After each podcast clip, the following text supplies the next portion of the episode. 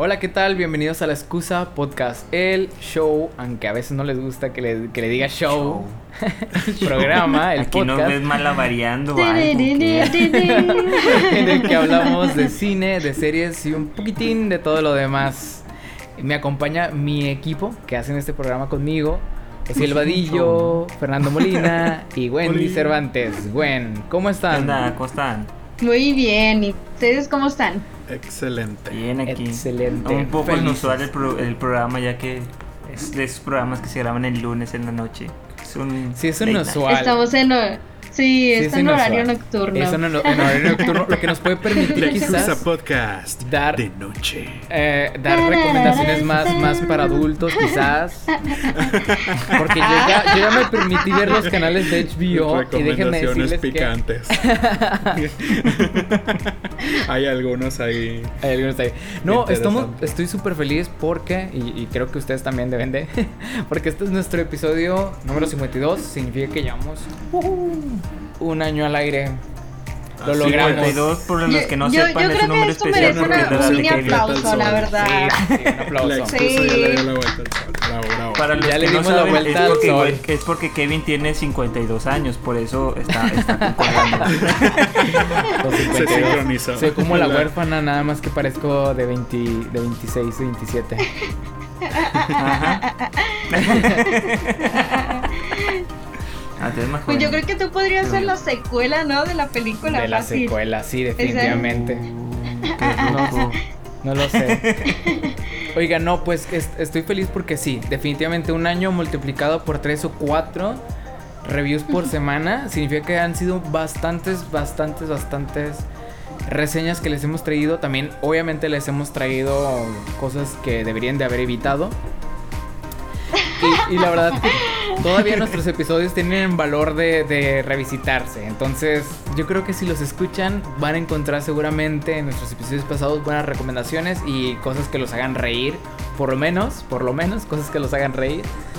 Y pues Antes, noticias antes que, de ver una serie, asegúrate si ya hablamos de Sí, ella. por o sea, supuesto, antes de, de ver una, emprender una nueva serie, checa, oye, ya hablaron de ella en excusa.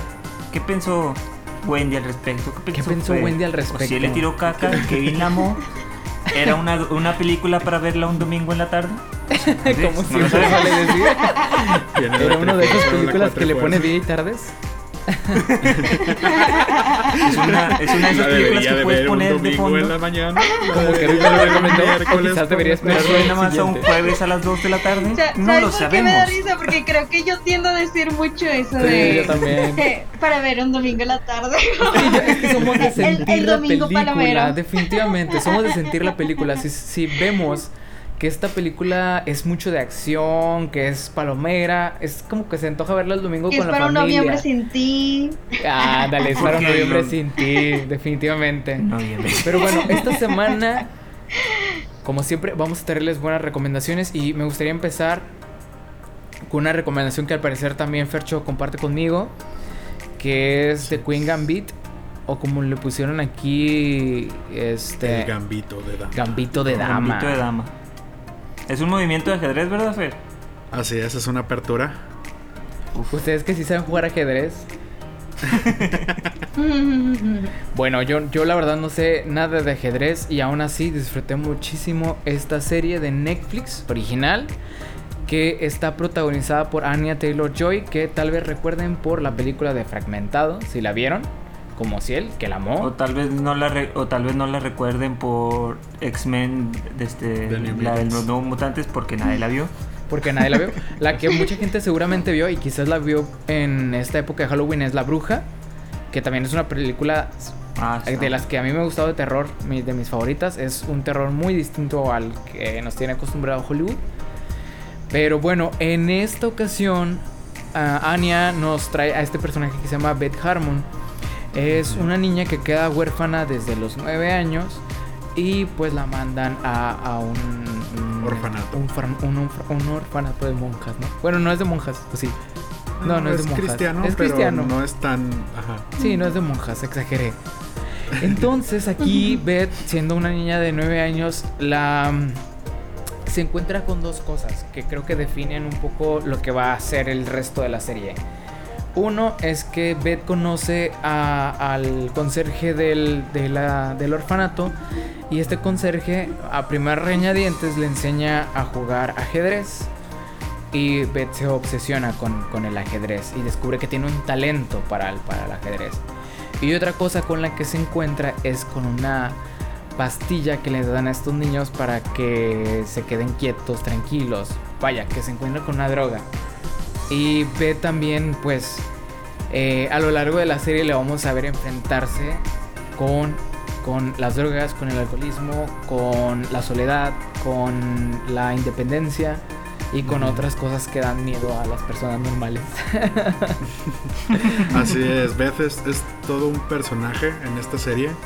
eh, y que, que básicamente narra el, tiene este componente muy grande de cómo en, su etapa formativa es muy distinta a la de una persona normal y eso marca eh, rasgos muy importantes tanto en su personalidad desde que le gusta la soledad porque como que no termina de conectar con la gente, no se siente identificada con las demás personas este internaliza mucho o, o bloquea como que sus propios problemas y los, los trata de ocultar al principio por medio de esta pastilla que, que la hace tranquilizarse y enfocarse en su obsesión máxima en la vida que es el ajedrez cosa en la que destaca muchísimo y su trayectoria va hasta los más altos niveles ¿no? esta serie está basada en una novela eh, publicada en los 80s eh, por.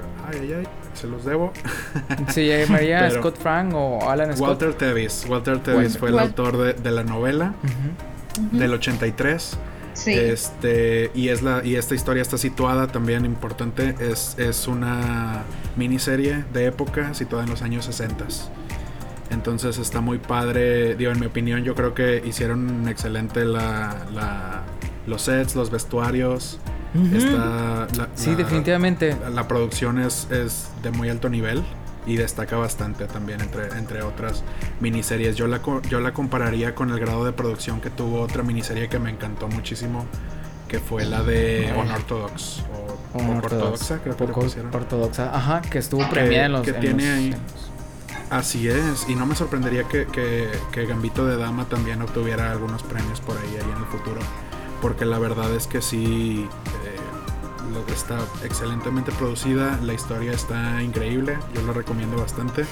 Yo como, como fan del ajedrez lo disfruté mucho, pero yo, en, pero yo les comparto que yo creo que no es el tema central de la, de la serie. O sea, una persona que no sabe absolutamente nada de ajedrez ni le interesa, puede al mismo Disfrutarla. puede disfrutarla y sentirse bastante No es involucrada. como que necesites saber lo que es una de- apertura de Buckingham para, Oye, ¿sabes sus- qué? sus Por ejemplo, yo. entenderle a la película.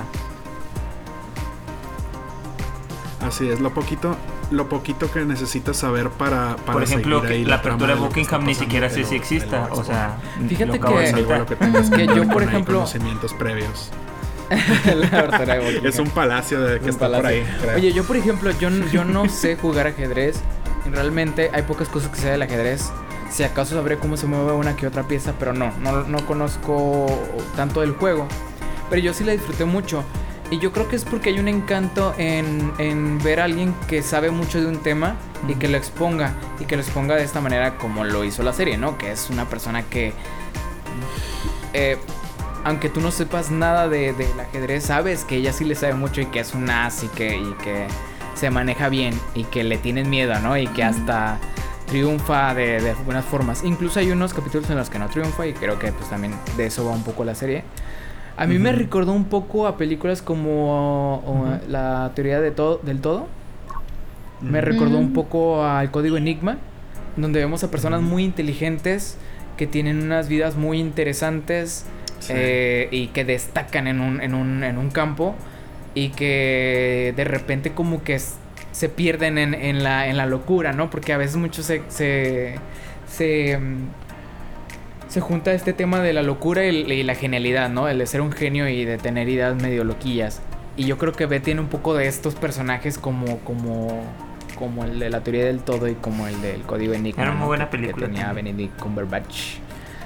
Entonces, yo creo que si disfrutaron de esas series, yo creo, perdón, de esas películas, eh, yo creo que eh, esta miniserie de 7 u 8 capítulos, 7 capítulos, les puede gustar. La mayoría duran entre Ujú. 45 y una hora eh, de tiempo, entonces, por alguna extraña razón, es muy adictiva. Por alguna extraña razón, no sé por qué, porque creo que los temas, la teoría del todo no se me hizo una película adictiva. Yo, yo creo que la, la vi en dos partes. El código de Enigma la vi en un viaje en un camión, este, porque iba en un transporte, o sea, no había otra cosa que ver. Pero me gustó la película. El punto es que por alguna extraña razón funciona. Funciona al ver a alguien como, como, como Beth, incluso aunque es una persona, es un personaje como que antipático.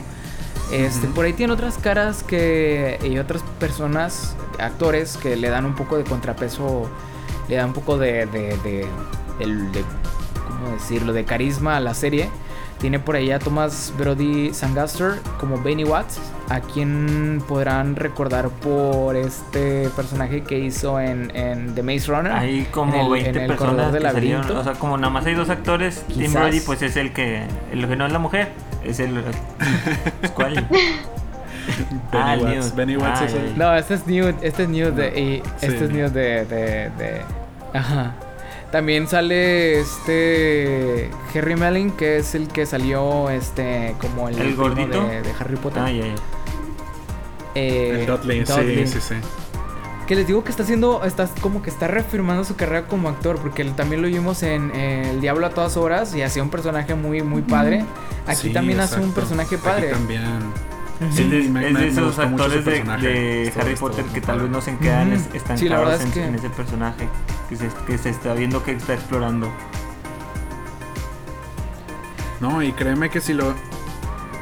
Sí, y créeme Sí. que, que si lo ves con, con unos ojos frescos, o sea, si no eres de que fan de Harry Potter y lo traes presente, eh, o sea, es, es irreconocible, o sea, es, Sí. eh, digamos que brilla con su propia luz en esta serie, no, Es- no se está, Ah. este, no, ya, yo creo que ya se está formando su fama fuera de, Fuera de, la saga. que tiene. Creo Ajá. que qué buena Bueno, suerte tuvo él palabra fuerte, pero- de haber sido casteado como un personaje que no era parte así como que tan importante de Harry Sí, Potter, y- era y- del y- mundo y que- mogul, y que ¿no? era de esos que era salían una vez al año le tocaba películas, o sea, convivir con, Y, pero o sea, fue, su personaje fue tan pequeño que, aunque estuvo todo el tiempo en todo el Sí. recorrido, como que en realidad no lo recuerdas tanto. Que no, sé, no suena tan bien. como que estoy en la... Sí, estoy. Fíjate que no suena tan bien al principio, pero después eh, en los roles de Hermione, de Ron y de, y de Harry los definieron a estos actores. Entonces Pues- sacarse Sí. el personaje les costó mucho y. Es muy difícil. Ah, por Es que ejemplo, al creo actor que que, no ha hace a Ron Weasley todavía no se lo Él- él quita, se ha o sea, dedicado más no al- a algo que, que cosas. lo, que lo sacuda. Pero bueno, quién sabe.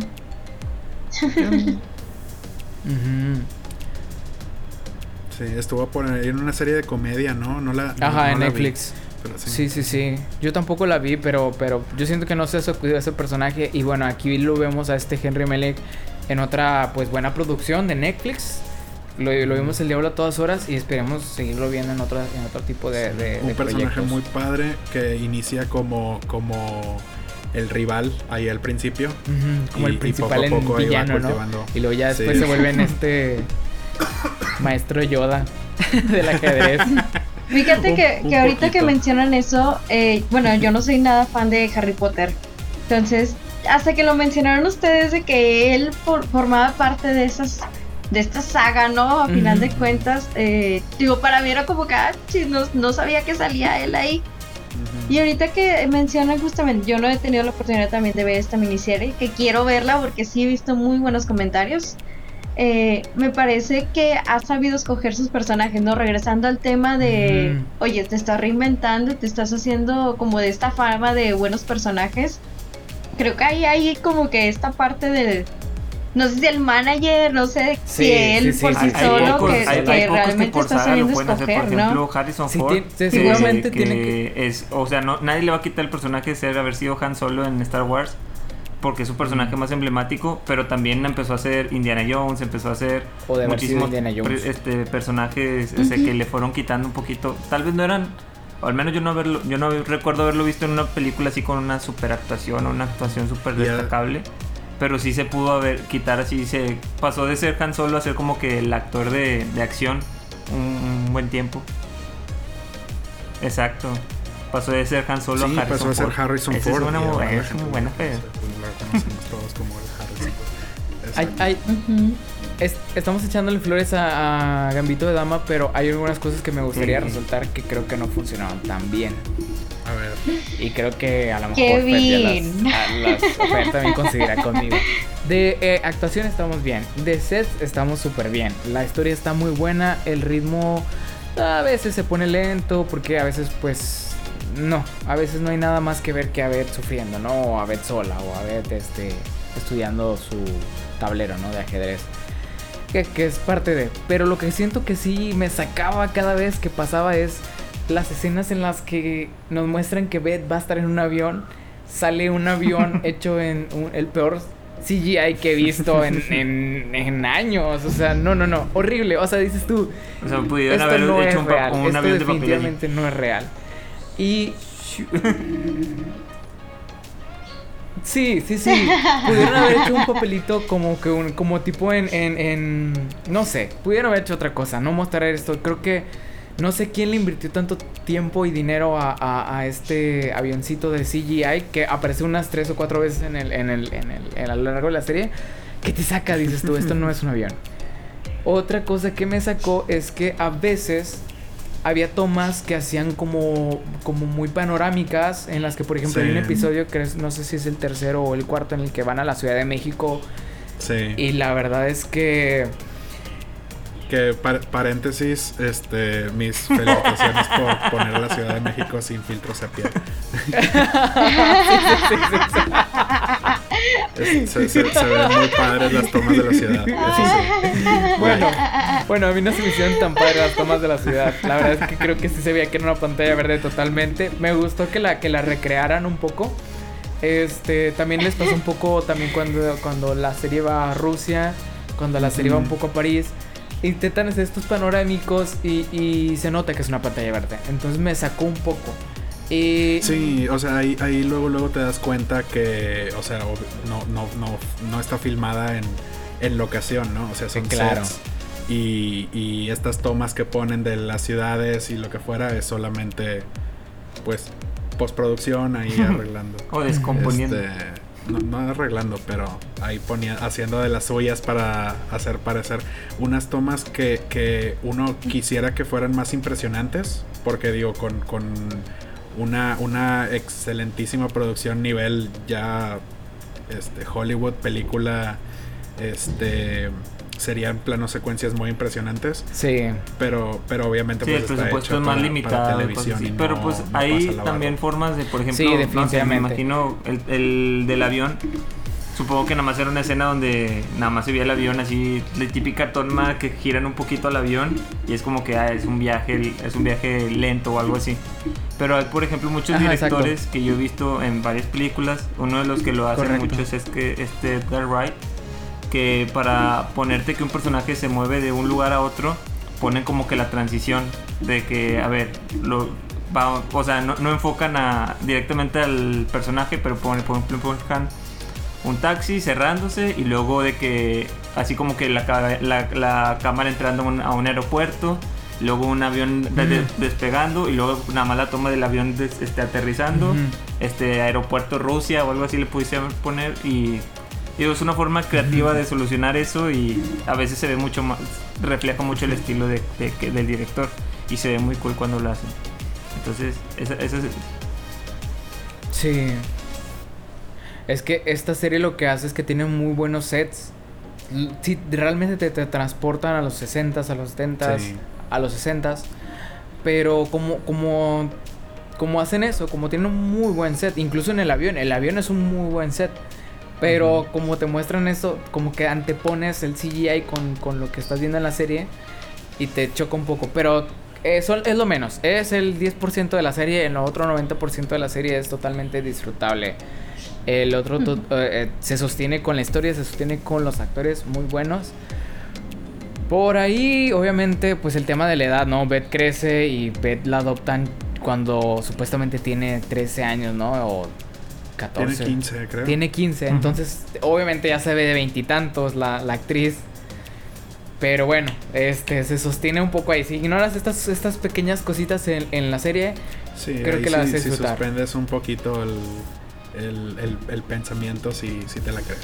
Hay, hay un momento que me dio mucha risa, me dio mucha risa y, y spoiler, perdón, pero Listo. spoiler, pero me dio mucha risa. Spoiler alert. Pero es la, la primera vez que tiene un, un este, un... Un, un- Qué bueno que dijiste match, estaba a punto de decir la palabra, la peor palabra de todos. que es Que, muy o sea, y que atractivo. nada que ver, así como que eh, tal vez es esto, pero dije, no, mejor no No, la verdad es que a lo mejor, a lo mejor por ahí va, pero ahí te va. Está, está teniendo un, un juego con, con un chavo que es muy atractivo, es muy guapo, ¿no? Él es el Henry Cavill de esta serie.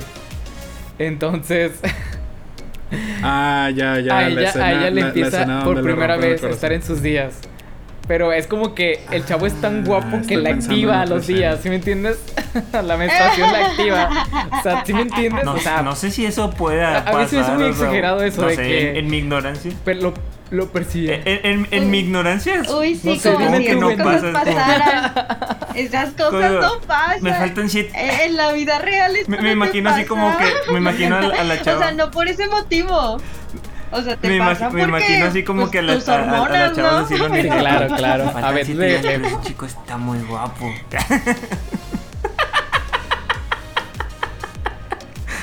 Ajá, Sí, sí, sí. nunca. Imagínate que, que con... que, fíjate que yo al, al- al ver esa escena yo no había hecho la conexión. Ah, no. O sea, yo no, o sea, no había hecho la conexión de que, oye, como está viendo a este chavo que al parecer le está gustando, como que le activó las hormonas. Yo no había hecho esa relación, yo pensaba que, que en todo el momento que estaba incómoda. Pero tal vez no era por el periodo, pues, tal vez era es como que sí. Síntomas, sí, ¿no? sí, sí, Ah, ya. ¿no? Ah, pues ahí está. Ujú, sí. Para empezar, este es su interés romántico. Este, entonces estamos hablando de su interés romántico y lo va a hacer por el resto de la serie. Este, pero, pero este, sí, a mí me dio, la verdad es que yo me, me agarré a reír bastante y dije, no manches, o sea, pues el actor sí está carita, ¿verdad? Sí está simpático, pero que le haya activado la menstruación, o sea, wow. wow. Se excedieron. Sí. Fue coincidencia, probablemente, pero Sí, yo, yo, yo lo, yo, lo- yo lo veo más como coincidencia.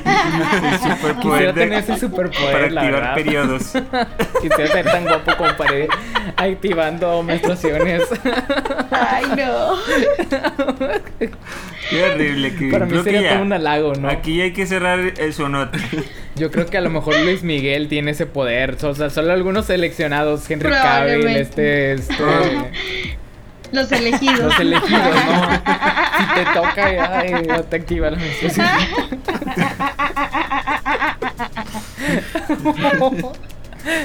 A lo mejor, no sé, se me ocurre, se me ocurre, pero no lo sé. Ten, a lo mejor un Chris Evans, no sé, te, que te sonría. Pero bueno, ¿y ustedes que vieron esta, esta, esta semana que les activó su curiosidad? Fíjate que ahorita que hablamos de una serie de, de época, bueno, yo les voy a hablar de una película que justamente se basa en la de época del 62 Ah, y se llama. Green Book. Probablemente ya, no sé Ah, si de ya hemos Book. hablado sobre esa, pero probablemente sí, o no lo sé. Pero yo no, tenía, yo no tenía la oportunidad de verla, ¿no? De hecho, está muy curiosa esta historia porque, eh, eh, bueno, esta película porque cuando yo estaba saliendo con mi novio, siempre hablaba de esa película, o sea, de que tienes que verla, ¿no? De que tienes que verla. Ujú. Pero hasta hace un día tuve la oportunidad de verla. Y, ¿Y la viste con verdad él o la viste sin él? De No, que para la vi molarla, que la él, ya sé. Vendiendo. que tengo que decirle a nuestros seguidores que me estaba preparando para la excusa de la mañana, entonces la vi en la mañana. Muy bien. Pero sí, este, la vi y la verdad sí me gustó. O sea, es una película que les cuento un poquito de que, bueno, está dirigida por eh, Peter, Farrelly. Ujú. De hecho, cuando vi el tipo de películas que hacía, está muy contrastante. Creo que, Respetos. bueno, según lo que dice Google, el señor Google, es, o sea, entre sus tramas viene de que loco por Mary, viene Sí, la tonto y retonto. Tonto y O sea, sí, no, vienen como este tipo de películas y sale esta película y la verdad pienso que la dirigió muy bien, o sea, la verdad sí se nota el trabajo, es una película que de hecho ganó la categoría de mejor película en el Oscar, no sé si recuerdo que sí en el 2019, no, un año de esos, esta, esta película es do- del 2018. Y bueno, eh, probablemente recordarán a uno de los protagonistas, que es creo que el protagonista de Moonlight. Y una de las personas que también sale de actores en esta película es Lina, Linda Cardenali, que probablemente la, la recuerden por Scooby-Doo. Ay, sí, Es- sí. es- es la Vilma, de sí. Mortensen. Sí, y es la Sí. misma que sale en la serie de, de To Me. De, de To Me, que ya nos habías hablado de ella, Sí, sí, no sí. hombre, no sabía que era, yo, yo sabía que la había visto, pero no sabía de dónde, y sí, tienes razón, era de. Scooby-Doo. De Scooby-Doo. Sí, Mahershala Ali es, pues bueno, es, a este actor lo hemos visto en muchísimas películas. Ganador de los Sí, de hecho, o sea, la actuación de él, o sea, la- realmente te la crees. Y bueno, recordando un poquito más de lo que se trata la historia, este, pues primero se trata de que comienza con la historia de conociendo al, al, al personaje de Mortense, creo que no sé si lo estoy pronunciando bien. Sí, Tony Lee. Pero se trata de un italiano, ¿no? De que ujú. italiano-americano, algo así. Sí, Que bueno, que básicamente es una especie de charlatán, ¿no? Es como que este tipo de personalidad que es muy viva, que es así como que... Personalidad bravucona. Ajá, sí, ajá, sí, a final de cuentas es como que está viendo a ver qué oportunidad tiene para, para salirse con la pegarse suya. a alguien, ¿no? Sí, para salirse con la suya, ¿no? Y, y termina teniendo un empleo justamente como, este, como de ¿Chofer? especie de guardaespaldas, chofer de un pianista afroamericano, ¿no? Este pianista, eh, bueno, básicamente lo que está haciendo es ir por conciertos en el sur de, de Estados Unidos.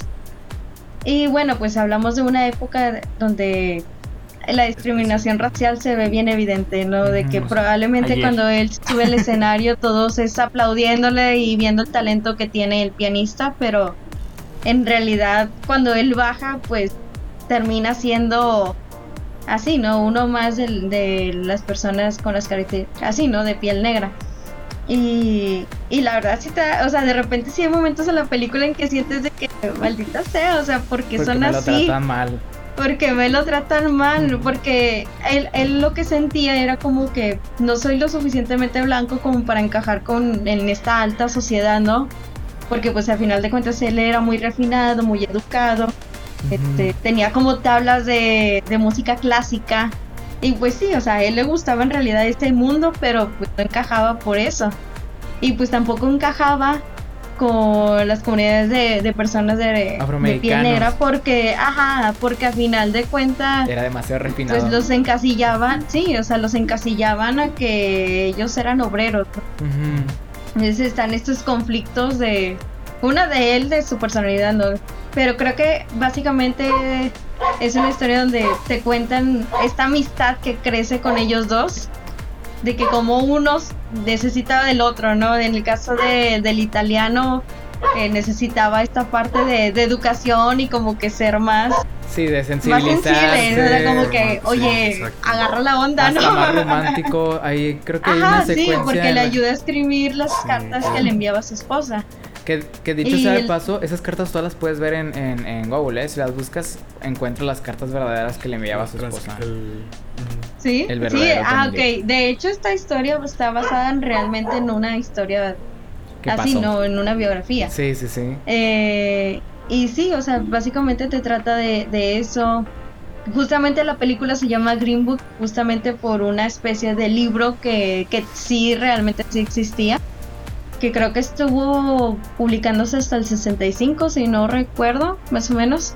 Pero sí, este libro se trataba de que estos lugares en donde, pues, no corrían peligro, ¿no? Sí, era la, O de guía que del aquí viajero negro. Era la guía del viajero negro. Sí, de hecho es la, guía del viajero negro, o sea, tan así era. peligrosos.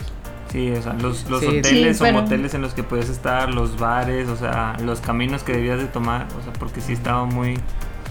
Estaba muy pesado. sí. Al menos mal ha Mientras- mejorado un poquito, pero... hacía Sí, sobre todo en el sur, o sea, sí. en el sur era Claro. donde más eh, Todavía más era la evidencia. Sí, mientras el Ujú. doctor Donald Shirley y Tony Lip, o sea, Vigo Mortensen y Ma- Mahershala Ah, Ali sí. viajaban tocando este, el piano y conduciendo. Por otro lado estaban eh, sucediendo los hechos de Lovecraft Country, ¿no?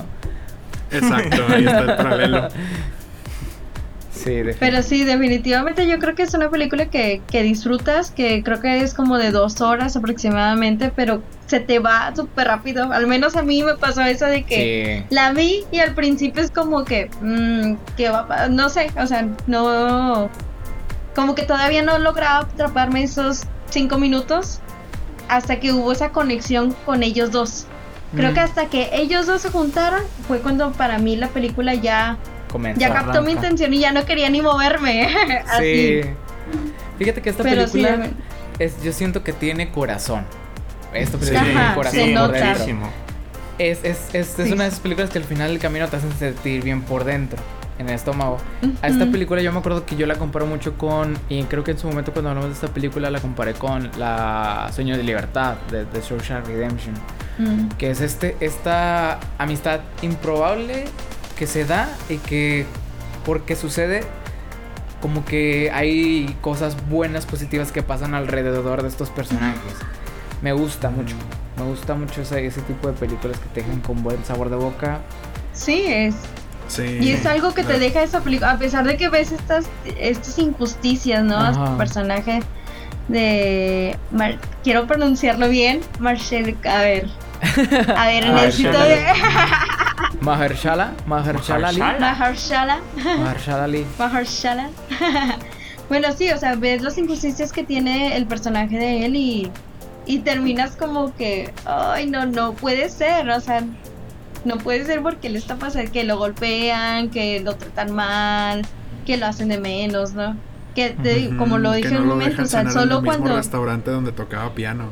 Ajá, exacto, o sea, tanto así de que, oye, tú no puedes entrar aquí, ¿no? Y de que el camerino era una especie de un lugar donde guardas escobas, así. Así de tan mal Porque no podía trataron. compartir habitación con los demás comensales. Cosas así. Ajá. Ah, Ah, correcto. Sí, sí, sí. De hecho, esa, esa película, Viggo Mortensen empieza con una, con una actitud racista, un poco racista, o pasiva racista, este, no, no, no vocal, pero sí en sus acciones. Y termina este, abrazando, pues. que ahorita que ahorita que me está viniendo a la mente es muy parecida a esta película de Green Book a la que había reseñado Fer la semana pasada la de Dallas Buyer Club que son como que estas amistades improbables que se juntan por, Ah, por X por. X Sí.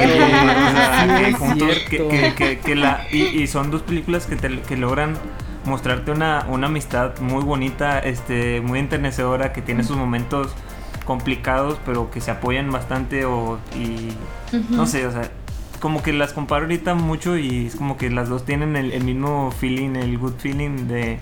Bueno, no, realmente no recuerdo Sí, cómo final. termina Dallas Buyer Club, no sé si Debí termina otro- traído la semana pasada. Club sí termina trágica, ¿eh? Sí termina Sí. trágica la de Dallas Buyers Club. Pero tiene momentos en los que Sí. sabes que...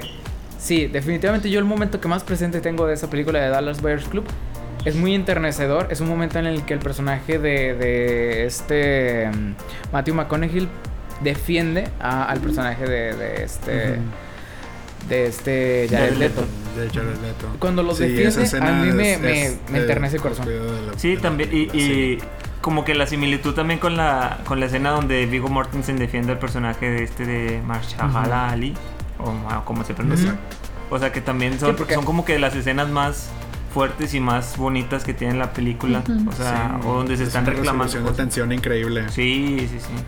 Sí. De ahí A lo mejor fue eso, Wendy, por la, porque la viste, como que ya Fer te estaba preparando para Andaba con de él. Yo creo que sí. Sí, yo no, creo que no- sí. no fue, Yo- no fue porque tu novio te Ahorita- estuvo diciendo todo este tiempo, fue porque Todo Fer este, te lo- este tiempo y recordando fue porque Fer te estaba poniendo Estaba trabajando. este, subliminalmente esta idea en la que tenías que ver una, una historia enternecedora. Una película. Ya sé. Sí, la verdad es una historia que, que de verdad disfrutas y que está bien hecha y que no sé, o sea, hasta hay momentos en que te da risa ciertas cosas Sí, que sí, sí. suceden, ¿no? Hay una escena donde le da pollo de Kentucky, de que ten, cómetelo, Sí. y el otro como que pues era Sí, muy de que- refinado que no quería. tenedor y cuchillo, ¿Cómo? ¿no? Ajá, exacto, Ajá, exacto. sí, de que dónde están los utensilios. Me, me da risa, como me da risa cómo. Con la mano. Me da risa cómo le, cómo le, cómo le habla de, de tu cultura, de que, oye, esto es lo que tu gente hace, o sea, como que todavía le. que es Sí. cosa que él disfruta, Ajá, como que. Viggo Mortensen sabe más acerca de los afroamericanos que... que... que es- es- eso me da mucha risa. Shirley. Sí, que decía, porque yo conozco más de tu gente que tú, es como que. Y también se me hace que Sí, señalan o sea, mucho pues, eso. la forma de mostrar el estereotipo. Ajá. Exacto. Es como que la forma de mostrar que el estereotipo este, existía. Exactamente. Sí, sí, sí. También en el italiano hay también estereotipos Sí, Por supuesto, del otro, había Sí. del otro lado, sí. Sí, sí, sí. Va, había, va hacia los dos sentidos. Definitivamente estereotipos en los dos sentidos. La verdad es que sí. Qué, qué buena recomendación. Sí, la verdad que sí, la Es una de esas películas de las nuevas clásicas. Las nuevas clásicas del Sí, cine, esas- definitivamente. Es nuevos clásicos. Sí, definitivamente tienen que verla, o sea, Ajá. yo Sí, creo sí, que, que rara vez les reseño una película que no me guste, pero esta realmente me gustó mucho. Yo creo que como ustedes lo dijeron en ese momento, tiene mucho corazón. Se nota que este proyecto era abrazado, querido, besado, Besado. todo, ¿no? A tu. Di- Dijiste, dijiste algo que me, que me llamó mucho la atención, Wendy, que lo del director, que como, como que venía de hacer ciertas peli cierto tipo de películas. Ah, y me recordó lo, lo del director Sí, de fue- Todd Phillips, que, Todd que Phillips, venía que también de venía hacer haciendo películas ¿Qué pasó este, tipo ¿Qué pasó ayer? Y luego hizo el Joker, que son como que películas donde un director se compromete y empieza a sacar las cosas. Este, Sí, pues ya ves. creo que a veces no tienen esas oportunidades de, de hacer lo que realmente querían hacer, ¿no? A lo que por eso estudiaron, ¿no? A lo mejor era para eso y, y llegó una película que realmente abrazaron y quisieron y que se notó. Fíjate que yo, yo creo que, que hay que reconocerles que al haber hecho comedia eh, es un es un no, tampoco es un Sí. género sencillo No, para nada. y mira hecho, que al final por ejemplo tonto y retonto este o dos tontos o, o dos idiotas esta es una película que, que de las que más brilla de la comedia no o sea es una comedia de los noventas que, que, mucha gente sigue viendo y se sigue riendo. Qué pasó ayer ni se diga. También es una de esas películas que al menos la primera esta es una película que tiene mucho valor si la vuelves a ver y si la vuelves a ver De pero hecho- de definitivamente hecho, no Hay, hay cierto Dinos que cliché. cinco que- razones por las que el cual es tonto y retonto no es tonta ni retonta. Número uno, todas las improvisaciones de Jim Carrey en esa película. Sí, sí, Es, sí. es una Oye, genialidad. hay, hay mucho, hay mucho, como que le aplauden mucho al comediante que, que se pasa al drama y lo logra hacer muy bien. Sí. Este, y, y- y te dicen que, que no batallaron tanto, o sea, como que es más fácil para un cómico hacer un papel dramático que para un actor de drama Sí. hacer un personaje cómico. Y siempre todos, todos los actores Sí, que yo he visto este, que hacen drama y luego se, se intentan meter en la comedia, siempre dicen que les cuesta muchísimo más, que respetan muchísimo la comedia. Sí.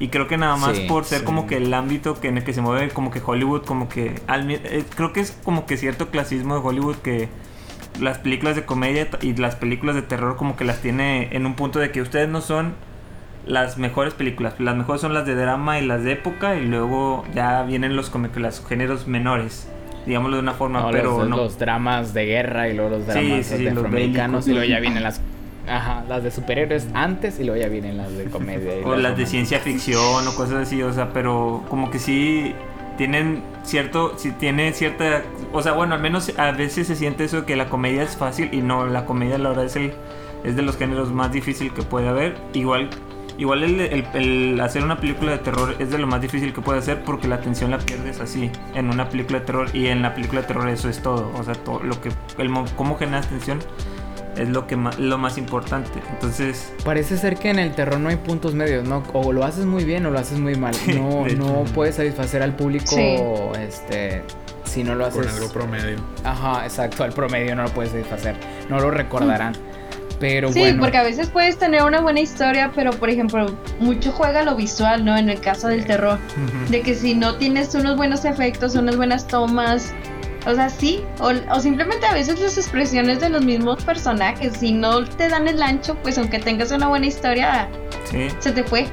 Sí, y luego es- vienen este directores como Ari Aster que nos trae Hereditary, que trae buenas actuaciones, que trae buena historia, que trae buena música, que trae buenos este, efectos y que te pone la atención al máximo. y te hace cosas que te dan pesadillas 3, 4 días. Pero la verdad es que hay de todo. ¿Qué Y onda, hablando de- esta semana? Hablando de, de que la comedia es súper complicada, yo, yo vi esta semana, vi Borat 2. Este Ah, viste Bora 2. Yo también ya la había visto y no la había reseñado. O un poquito hablé de ella. es, yo creo que es la película que más me ha hecho reír en todo este año. O sea, fácil, es una hora y media de estar, de estarte divirtiendo, partido de la risa, casi creo que en cada, en cada sketch. Hay unos sketches que te ponen, o sea, no, no es sketch, sketch porque, o sea, son como que fragmentitos, o sea, pero son, o sea, muchas cosas sí se siente, bueno, al menos creo que en la, en la Borat original este, eran muchísimo más este, reales. En esta sí siento que hay mucho más mano de producción metida. Y también esta película se planeaba para ser diferente, pero como se, se estuvo produciendo cuando empezó lo del COVID, empezó a meter mucho más ese tema. Mm. Entonces la película empieza muy bien, luego como que se cae y cierra, y cierra, y cierra muy fuerte. Entonces sí, la- el- el- lo complicado de la película yo creo que es la parte media, pero está muy bien, este, está muy divertida, los sketches son geniales. De hecho, un dato curioso, hay una parte donde este, el actor, ¿cómo se llama? Sasha Baron Cohen, Sasha Baron Cohen, este, se, hace, se hace amigo de dos este, republicanos y se va y se mete a vivir con ellos cinco días. Entonces, este actor estuvo metido en personaje de Borat cinco días completos sin salir de personaje con ellos, sacándolo así Grabando sacándolo esas con- escenas. Sí, No, hombre, es que está bien loco este ese, señor. ese, ese, Tiene, ese hace señor- unas genialidades también. Sí, la este, verdad. De hecho estaba leyendo que, que como que su siguiente víctima, que ya fue Donald Trump, que su siguiente víctima es, es Max Zuckerberg. Entonces qui- quién sabe qué le pueda sacar a, a Max Zuckerberg después. Pero bueno, esta película es muy divertida, es muy irreverente. Hay, no recuerdo si hay desnudos, pero hay escenas, No, no, no hay, escenas como que con tendencia sexual, este fuerte, hay racismo, este es una película, o sea, yo no lo veo como difícil de ver porque es una sátira completa y por ejemplo, creo que es difícil de ver si eres un republicano de hueso colorado, este, de, que te tatúas aquí al, al Partido Republicano y te vas tatuando los nombres de los presidentes republicanos en el otro brazo. Creo que si eres de esas, de esas personas, no veas esta película porque te va a ofender toda la película y no la vas a disfrutar para nada. Porque esta película sí se, se, se torna 100% en señalar a, a los, a los republicanos y sobre todo a, a. Donald Trump. Se mete de a hecho... la derecha extremista. Sí, a la derecha extremista este, se mete a se mete a una conferencia del, del vicepresidente Mike Pence. Este, Sí. este, se mete a un baño y se tardó cinco horas en disfrazarse de, de Donald Trump. O sea, para que le quedara bien la máscara y sale disfrazado de Donald Trump este, ofreciéndole una chica, una mujer al, al vicepresidente. Entonces está muy fuerte en ese tipo de cosas y son reales. De hecho, este personaje estuvo por la de Borat 1 estuvo ahí con varios juicios de que lo iban a meter a la cárcel y en esta también no estuvo cerca de, de pisar la cárcel por hacer lo que está haciendo. Pero es muy bueno, es divertidísimo. Todo lo que hace... Es en contra- Creo que, que Sí, definitivamente. Oye, lo que quería mencionar es que también hay un buen trabajo de la, la actriz Tutar Satkibeb, Ah, sí, sí, sí. algo así se llama. Bueno, así se llama su, su personaje Tutar, Tuta. pero es María Bakalova. Tutar. Eh, en este personaje, fíjate, cómo parten, porque se me hizo muy, muy padre lo que hicieron. Eh, este Borat viene de una sociedad en la Es- que las mujeres son totalmente objetos, objetos, objetos. O sea, Sí. y las tienen viviendo en, En en- en jaulas. Y de que ahí las mujeres están súper, este... ¿Cómo se le dice? ¿Condicionadas o este... Sí, se les tienen, tienen su libro de, de lo que de cómo se debe comportar una, una mujer y Ajá. como que les dan les, les enseñan de que a ver si una mujer no puede tener creatividad una mujer este no puede tocar su propio cuerpo una mujer este no puede Ajá. no puede tener curiosidad no le pueden hacer la, la curiosidad o sea es malo es, es peligroso para una mujer es, es como que el La libro es que- adoctrinador Y es muy- Ándale, es adoctrinador. Es, es- es- me- y se me hizo como, como bien loca la historia y como entre sketch y sketch, haciendo todo este tipo de, de- de sátira política, al mismo tiempo aprovecha y mete por ahí a este personaje y, y la va liberando y va Sí. utilizando segmentos con ella de sketches en las que a ella ella va entrando esta actriz este personaje va entrando en cuenta de que no de que ella es una mujer y que puede no tiene por qué seguir los pasos de su papá ni por qué tiene que entregarse a ningún hombre y empieza a ir a rallies y empieza a ir a hacer esto y hasta se vuelve reportera y se vuelve la verdad es que se me hizo una genialidad cómo construyó esta historia de esta chica, este, de lo que sería su hija, ¿no? Y al final construyó una historia tierna en el que realmente quiere, este, ganarse el cariño y el amor de su hija. eh, cuando empezó haciendo todo lo contrario, ¿no? De que Mm. como sus hijos no le hicieron caso, bueno, pues de hecho quería regalarle un mono a este Mike Pence, pero este la chava mató al mono, entonces ahora Sí, quería, quería o sea, regalarle tiene- a, a la, tiene- a la mujer. O sea, pero ves cómo, o sea, yo no entiendo cómo la gente se presta a hacer el tipo de cosas que se prestan en esta película. De hecho, eso es lo que más me sorprende, que, que los este Sasha Baron Cohen los lleva a hacer cosas que ni, ni, te, ni te imaginas que la gente puede hacer. O sea, por ejemplo, cuando están haciendo sus, eh, sus correos por fax. O sea, todo lo que le empieza a decir y, y se lo están enviando, que yo creo que también esa, esa una- fue una de las partes guionadas, pero es muy divertida. Cuando a esta chica la Mm. están metiendo en, un- en una caja para enviarla por paquetería y el otro señor la- lo ayuda, es como que... O sea, ll- llegan, Sí, a, dices tú, llegan a ¿qué ese está punto de... esta gente? Sí, o sea, dices, ¿por qué esta gente no está bien? O sea, o, o por, qué, o por qué lo está ayudando a, a meter a una chica en una caja para enviarla por paquetería. O sea, como que no, no, no ves por qué la gente no reacciona ante lo que está diciendo, porque también hay un momento en el que se sube a un escenario y empieza a decir de que vamos a mandarles el virus a todos los demócratas para que se mueran y que no sé qué, o sea, empieza a Ah, decir, sí, sí, sí, empieza a decir dice, cosas ¿qué vamos así. a hacer con Barack Obama? Vamos y que a- vamos a tratarlo como los de, los de Arabia y que no sé Sí, qué. o sea, y la empiezan a decir empieza cosas bien cantar y horribles. a apuntar con las armas. La verdad es que está surreal. Surreal no al punto en el que llega su, su, su sátira y, y hasta dónde se expone. El punto más alto es lo que hace con, con este Ru- Rudy Giuliani, que es creo que Sí, uno de sí. los abogados de Donald es Trump. uno de los abogados de Donald Trump. Este, ahí, bueno, no sé si se la quiero contar, si tienen ganas de que se las spoilee. Esta, es, es Yo creo es que, bueno, bueno, sí, yo lo que sí quiero decirle es que esto, es- esto pasó, esto fue 100% real y que al final sí hubo consecuencias, ¿no? O sea, de que sí, sí se expuso a este hombre como por lo que pasó en esa película. Ujú. La verdad es que, este, nada más se tapó un poco por el tema de las elecciones, lo, lo que sucedió, pero, pero es que este Sasha Baron Cohen hace de nuevo otra, otra obra maestra, en serio, en cuanto a, Sí, exponer, en cuanto a, a, como bien dices, a, a mostrar todo este lado de la extrema derecha que hasta da miedo de, de- de- de ver hasta dónde llegan sus acciones, incluso eh, cuando hay una cámara viéndolos. Hay, hay, un, hay una cosa curiosa. La actriz que estás mencionando ahorita, María Bakalova, este, se llama, este, ella es búlgara. Y Sí. se supone que, los, que Borat y su hija pues son kazajistaníes. Este, Sí.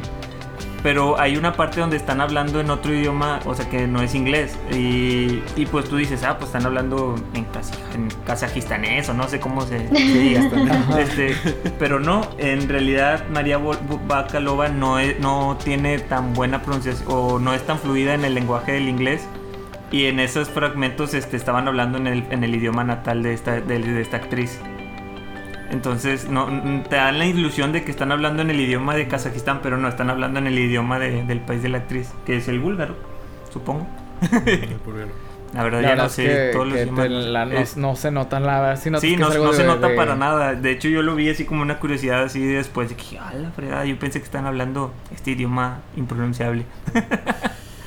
Pero la verdad se los recomiendo mucho si te gusta el humor políticamente incorrecto. Bueno, que yo diría que en- dentro de lo que cabe ahorita es un humor políticamente correcto porque estás exponiendo a las extremas derecha, a la extrema derecha que ahorita es como que lo peor que podría hacer en, la- en el mundo. Ajá. Entonces, yo no lo, ca- lo catalogaría como políticamente incorrecto, lo pondría como que pues ahorita es lo que se está haciendo, pero sí es un humor fuerte. Está ahí tratan temas como el aborto, este, el- los judíos, el holocausto, o sea, te tocan muchísimo, Ah, sí. tocan mucho de estos temas, entonces, este, yo sí, sí, sí son temas como que complicados, pero te los toca de una forma tan irreverente, tan estúpida y tan graciosa que es imposible que no te rías. O sea, esta, esta, esta película es imposible que no te saque una carcajada. Por más que no te pueda gustar su humor, esta película te va a hacer reír. Entonces. Creo que es eso. Creo que te- ahí diste con el clavo. Esta película te va a hacer reír y te vas a sentir mal de que te rías de eso. Sí, de que te- definitivamente de que sí. estás ofendido y te ríes al mismo tiempo. Sí, sí, sí. te ofende y te hace reír al mismo tiempo. Eso es, eso es una genialidad que muy pocas películas tienen. Exactamente. Entonces, yo. A Sasha Baron Cohen. Ajá, también lo vimos en la película del el, el juicio de los Chicago 7. Y entiendes por qué Ah, escoge esos personajes. Son personajes que como que... Ay, como que quieren demostrar un punto, quieren hacer tipo una revolución o algo. Siento que se parecen, siento que, que se parecen mucho, ¿eh? El dictador también. Sí, ahí van más o menos alineados el dictador también. Ujú.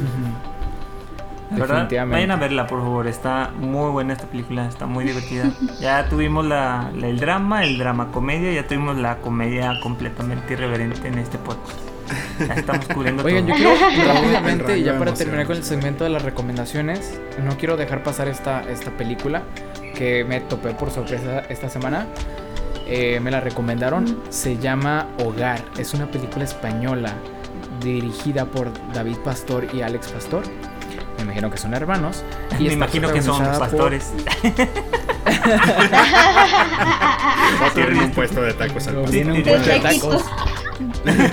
Esta película también está escrita por ellos dos y está protagonizada por Mario Casas, que mucha gente lo recordará por Tres metros sobre el cielo, Por no usar Sí playera en sus película, películas. Sí, tres metros. por ser el, el, el, el- ¿cómo se llama? El, el sex symbol de España. Y por un actor que no conocía, pero se me hizo una genialidad, que se llama Ja- Javier Gutiérrez. Y esta película no se dice fácil, yo sé que van a decir, no, no, cállate, o sea, no puede ser, pero es el Parasite de España. Es el Parasite de España. Y no se dice fácil. No Esta la Parasite de España era el hoyo. Que era como que tenían. No, no, no. Es esta, esta definitivamente es porque se parece demasiado en la trama. Ahí les va. Trata acerca de un de Javier Muñoz que es un que es un este hombre que tiene a su a su hijo eh, con sobrepeso y a su esposa y trabajó por mucho tiempo en la industria de la mercadotecnia. Entonces él, él tuvo una carrera exitosa, pero por alguna razón este, fue en decadencia. Y pues al inicio de la película te muestran que él está pasando por una etapa muy difícil en la que eh, de tener un estilo de vida de, de ejecutivo, de magnate, pues tiene que cambiarse de casa, tiene que cambiar el coche, hasta incluso tratar de venderlo. Y entonces, pues se encuentra en esta crisis de los 40 en el que dice, pues, ¿qué estoy haciendo con mi vida? Ya no soy joven, las firmas de mercadotecnia ya no me aceptan porque, porque dicen que tengo demasiada experiencia, que ya no estoy acorde al tiempo. Entonces le empieza a ir mal y mal y mal y mal a este personaje, ¿no? A este, a este personaje Javier. Y resulta que justamente a su antiguo departamento se muda este, este personaje de Mario Casas que se llama Tomás y se muda con su esposa y con su hija. Entonces, por alguna, por alguna extraña razón, a Javier le da por entrar a su casa e indagar un poco más quién es este hombre, ¿no? Y qué hace. Entonces empieza a entrometerse en su vida. Y ya no digo más, ya no digo más porque este, tiene unas escenas que muy parecidas a Parasite, en las que está en la casa y no debería estar en la casa, en las que tiene que tomar algo de la casa y, están a punto de descubrirlo, en las que le juega mal al personaje Mario Casas. Eh, tiene, esto es un drama, un thriller que, que no te lo ves venir, o sea, no ves venir como a dónde quiere llevarte, pero poco a poco va armándote una historia muy interesante, muy, muy buena y, y obviamente no está nueva para un Oscar, creo que no, pero el- los actores dan creo que un muy buen papel, sobre todo este personaje de Javier Muñoz hace a un hombre eh, frustrado y capaz de todo. A muy al estilo, me recordó un poco a, la actuación de Kevin Spacey en, en- en House of Cards, de que es un hombre que no importa quién se mete en su camino, lo va a eliminar si, si le estorba, ¿no? Entonces, este, se la recomiendo mucho. Está en Netflix, original de Netflix, se llama Hogar de Occupant. para los que quieran verla. La verdad, recomendadísima. Interesante. Ahí los dejé Sí, sin palabras sí, con no eso de manches. es que, España, oye. como tú dices, no no, se se dice fácil. que lo estés comparando sí, sí. con... No, Ajá. son palabras la- mayores. La, la dinámica suena interesante. Sí. Y, si el, y si el misterio que planteas tiene ahí una catarsis buena, fuerte, este, ahí me intriga, me intriga. Lo- Es lo que quería hacer. eh, Lo que quería hacer es intrigarlos. Oigan, y luego yo siento que también hubo una cosa que hizo que creo que se copió un, un soundtrack de la película de, de Sí. Parasite. Hay algunas, algunas, hay unas se- secuencias en la película de Parasite que tiene una música clásica y, y de cantos gregorianos y siento que creo que es la misma pieza la que está en esta película. O- otra vez, esta es una película en la que la casa es muy bonita y cobra una, un protagonismo de repente por su cuenta. Entonces, recomendable. Y también hay una persona que por ahí se mete y dices tú, ay, esta persona no debió haberse metido. Y aquí es en donde las cosas empiezan a salir de control. Este también lo tiene. Entonces, me recordó enormemente a Parasite. Se la recomiendo mucho. Este, véanla con, con, su, con, su, con su novio, con su novia, con su pareja. Y, y creo que la van a disfrutar más. Más, más, más. Muy bien. Pero bueno, pasamos a la sección de las noticias esta semana. ¿Qué nos trae? ¿Qué nos trae la, de nuevo el mundo del cine? Pues mira, empezamos con... Hace unos, como que serían tres semanas, eh, recomendamos justamente Un lugar en silencio. Y bueno, justamente ya acaban de, de autorizar, iba a decir la palabra autorizar, ya acaban de decir que va a haber un spin-off justamente de esta película. Este, pero pues no va a estar dirigida por John Krasinski. Ujú. O sea, no va a estar dirigida ni escrita por él. Este, y Jeff Nichols es el que va a hacer ese trabajo. Entonces, pues vamos a ver qué tal. Porque esto como que quieren seguir con este mundo que tener, que traía un lugar en el silencio. Yo la verdad me quedaría con la película tal cual sin un spin-off porque creo que ya es muy buena.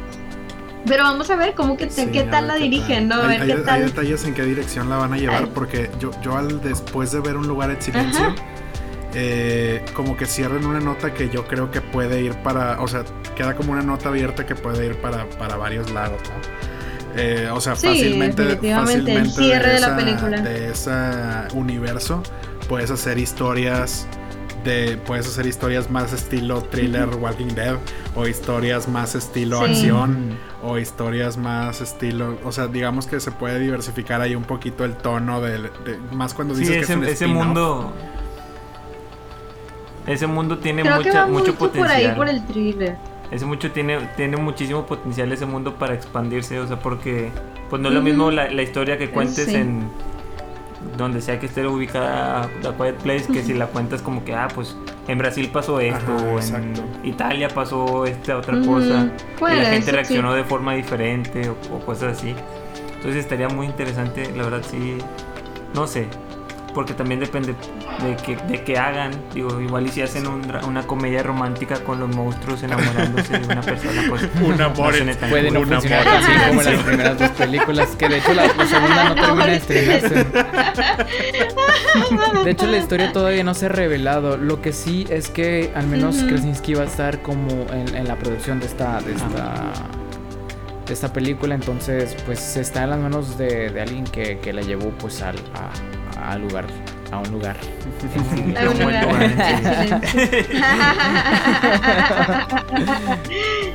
La verdad Pero sí, esta es una de las notas que traemos el día de hoy. Entonces, Además, además un probablemente- lugar silencio, John Krasinski y esta Emily Blunt son de mis parejas favoritas de Hollywood. Son las Sí. historias de amor que, que yo digo, no manches, el amor sí existe.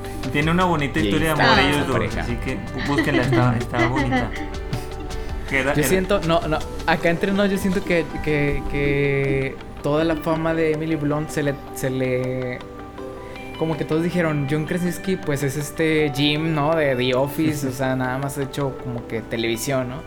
Y algo así era su historia de amor, entonces, una vez que empezó a salir con, con Emily Blunt y que se volvió pues su esposo, como que lo empezaron a tomar más en serio y pues ahorita ya está con la serie de, de, de Amazon, la de, ¿cómo se llama?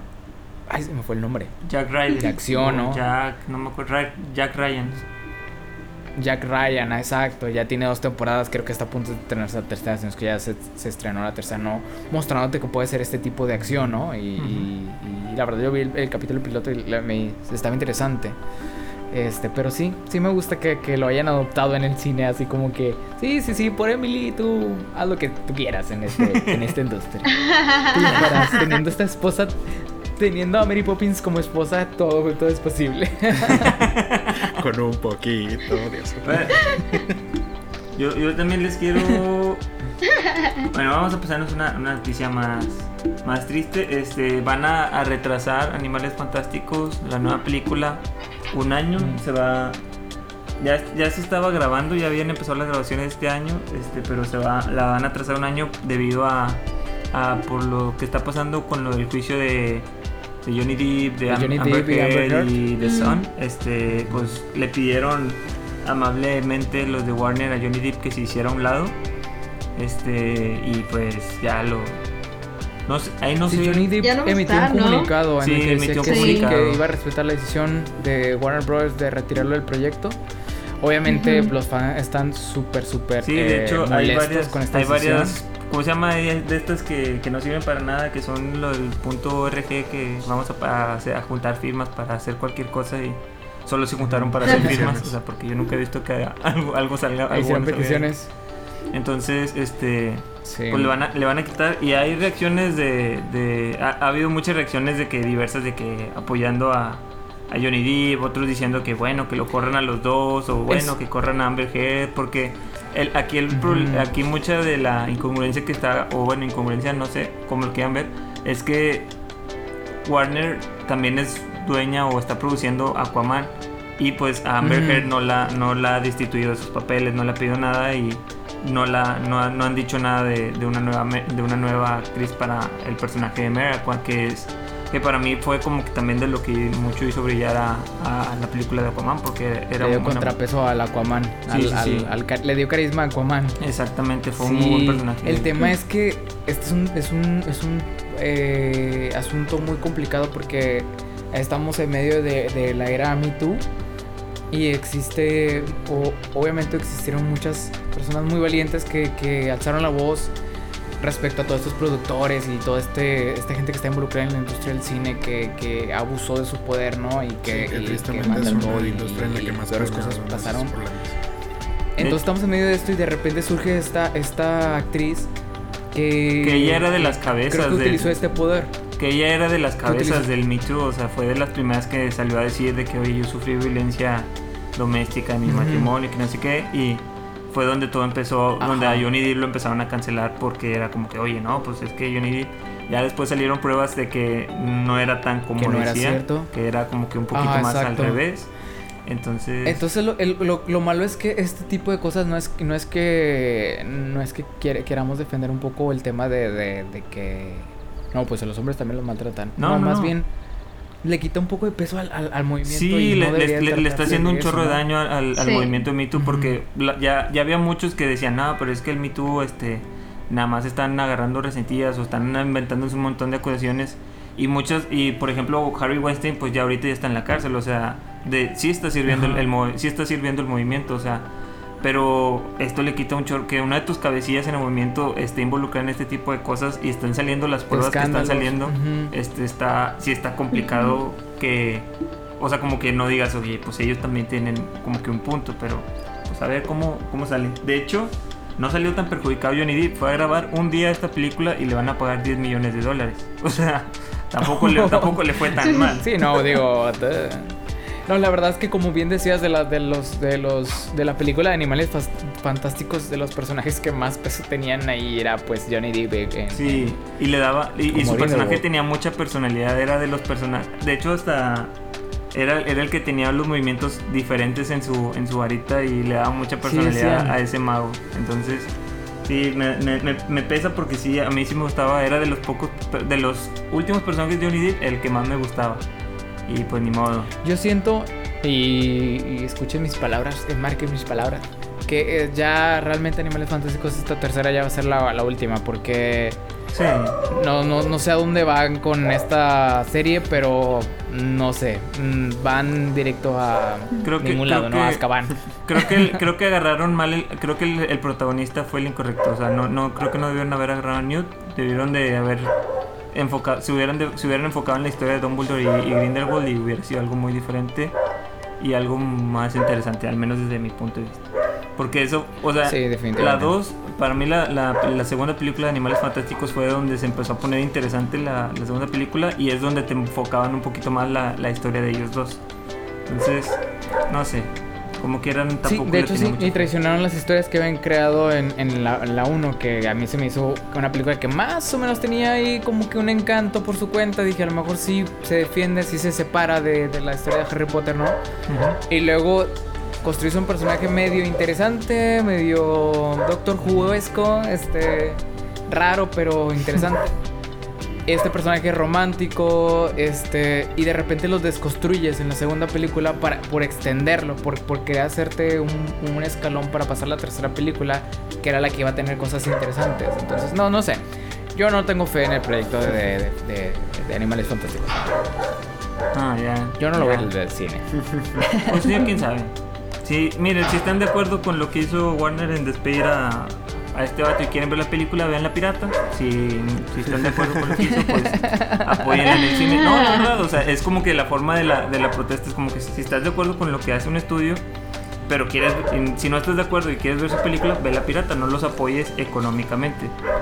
O sea, si, si estás de acuerdo con lo que hacen y te vale, pues ve al cine un montón de veces, compra su merchandising y, y lo que sea. o sea. La lonchera, la- el vaso de El- Cinemex de Grindelwald. La, Yo lo hubiera comprado. y Yo soy un fan de, de comprar los vasos de Cinemex. ¿Qué otras noticias traen por ahí, amigos? Este, para los usuarios de, de Xbox, este, Yo. Kevin, este, el Game Pass puede, están haciendo como que el acuerdo para que el Game Pass incluya la aplicación de Disney Plus. Entonces, Plast. Disney Ah, Plus. ahí va, ahí va, ahí va. Es, es un poco distinto. Te va, te va. El Xbox Game Pass te va a incluir un mes de o 30 días de Disney Plus, siempre y Ah, cuando la cuenta sea nueva. Y pues bueno, O sea, te que, lo reclames antes del 30 y algo de. antes de, de que termine enero. Así que ponte uso si quieres disfrutar del Mandalorian en la primera y la segunda temporada en una sola sentada. Y aparte también eres un usuario de Xbox Game Pass, este puede ser la promoción Sí, para ti. ahí es una, Si eres una- un usuario que nos está escuchando en febrero, pues ya es muy tarde. Sí, tal vez. Pero bueno, ahí es importante comentar el hecho de que Disney Plus no tenga Sí, eso sí, es-. Ahí tienen opciones. Exacto. También Mm. Mercado Ahí Libre. Este anuncio no está pro- está- patrocinado, hay que decirlo, ¿no? Sí, no. Este, han salido varias, varias promociones de este estilo. Promociones. Sí, oye, yo creo que Disney Plus le está apostando a entrar de distintas maneras a México o a, los Se países está latinos. apoyando ahí de otras plataformas. Y esta es una manera que se me hizo brillante. Habíamos platicado hace un par de semanas, meses quizás, que Xbox Game Pass iba a incluir la, la Crunchyroll Ajá. como un- parte de Ujú, su sí, cartera. sí, sí. Y de repente desapareció la noticia y apareció en Sony, eh, en, en PlayStation. Que ahora PlayStation este, probablemente lo incluya y que lo compren. Y ya van a tener dos eh, este, sistemas de streaming de, de, de anime. Entonces me hizo muy, muy, este, muy curioso cómo todo cambió. Qué bonito. Qué, padre, bonito. Qué padre. El mundo da vueltas. Qué padre para los usuarios de. PlayStation. PlayStation siempre consintiéndonos. Gracias, Sí. Play. Digo, tengo que admitir que el Xbox Game Pass está más padre que el PlayStation Plus, pero. Yo no PlayStation. pienso eso, PlayStation. Regálame cosas. Retráctate. Regálame cosas. La verdad es que, que, me que sigan con estas estrategias. Me gusta esa, esta estrategia de que incluyan más con, con, con los 200, 230 pesos que pagas mensualmente por este servicio, ¿no? Entonces, eh, que sería genial que incluyera un Disney Plus. Sería genial que, que incluyera un servicio de streaming, ¿no? A veces no pasa, a veces sí, pero bueno. Este, Ya la ¿al- tienen. ¿Alguna otra noticia que tengan, amigos? Yo creo que con Yo esto cerramos el programa del día de hoy. Este, pero esto que se queden con estas recomendaciones. Sí, ya- ya- estas ya vamos cuatro para la hora. recomendaciones Sí, buenísimas las recomendaciones que le dimos. Buenísimas. del día de hoy, sí. Sí, sí, sí. Están Green Book, empachados. por este- favor, está muy linda esa película. Sí, sí, sí. De, un Sí, chapuzón si alguna vez querían escuchar un programa sin hate a una película, eh, Sí. Este, este, es el programa. Este. es este el aniversario. El aniversario. Sí, es una ah, buena. Oye, sí. Mucho positivismo. Con puro amor. Sí. ¡Lo logramos! ah, oigan, este, estoy, estoy viendo. Ya, ya, vi la primera temporada no, de The Voice. Que no, viejo. No, no, no, no, no, no, no. De hecho, es todo lo contrario. Es, ya, ya, ya terminé la primera temporada de The Voice y. Qué hermoso, qué hermosura. Vayan a verla también. ya la, Sí, ya sí, la reseñaron La Kevin y Fer, no me acuerdo en qué episodio, vayan a verlo, vayan a buscarlo. Está muy buena. Sí. Sí, The Voice, increíble. Descúbranlo. También vela tú, Wendy. Tienes que verla. ok, la veré. Pero bueno, pues un gustazo. Un gustazo haberlos tenido en este, a lo largo de esta ah, hora, un poquito más de una hora, y de haberlos tenido a los que nos acompañaron en este año, en estos, en esta serie de 52 e- episodios. Esperemos darles otros Ah. 52 episodios. Este, Un año del esperemos que esta comunidad crezca. Food Porn. Special. Este, esperemos pronto tener una base de fans sólida que nos pida liberar los primeros audios, los primeros Ah. Que nos hagan preguntas, que ¿no? nos hagan preguntas que para liberar nuestros nuestros 50 cosas que deberías de saber acerca de Wendy, acerca de Osiel, acerca de Fer. Pero bueno, pues esperamos tenerlos aquí en el primer episodio de la siguiente semana. Así es. Hasta la próxima. Bye. Primer Hasta pronto. episodio del segundo año. Vámonos.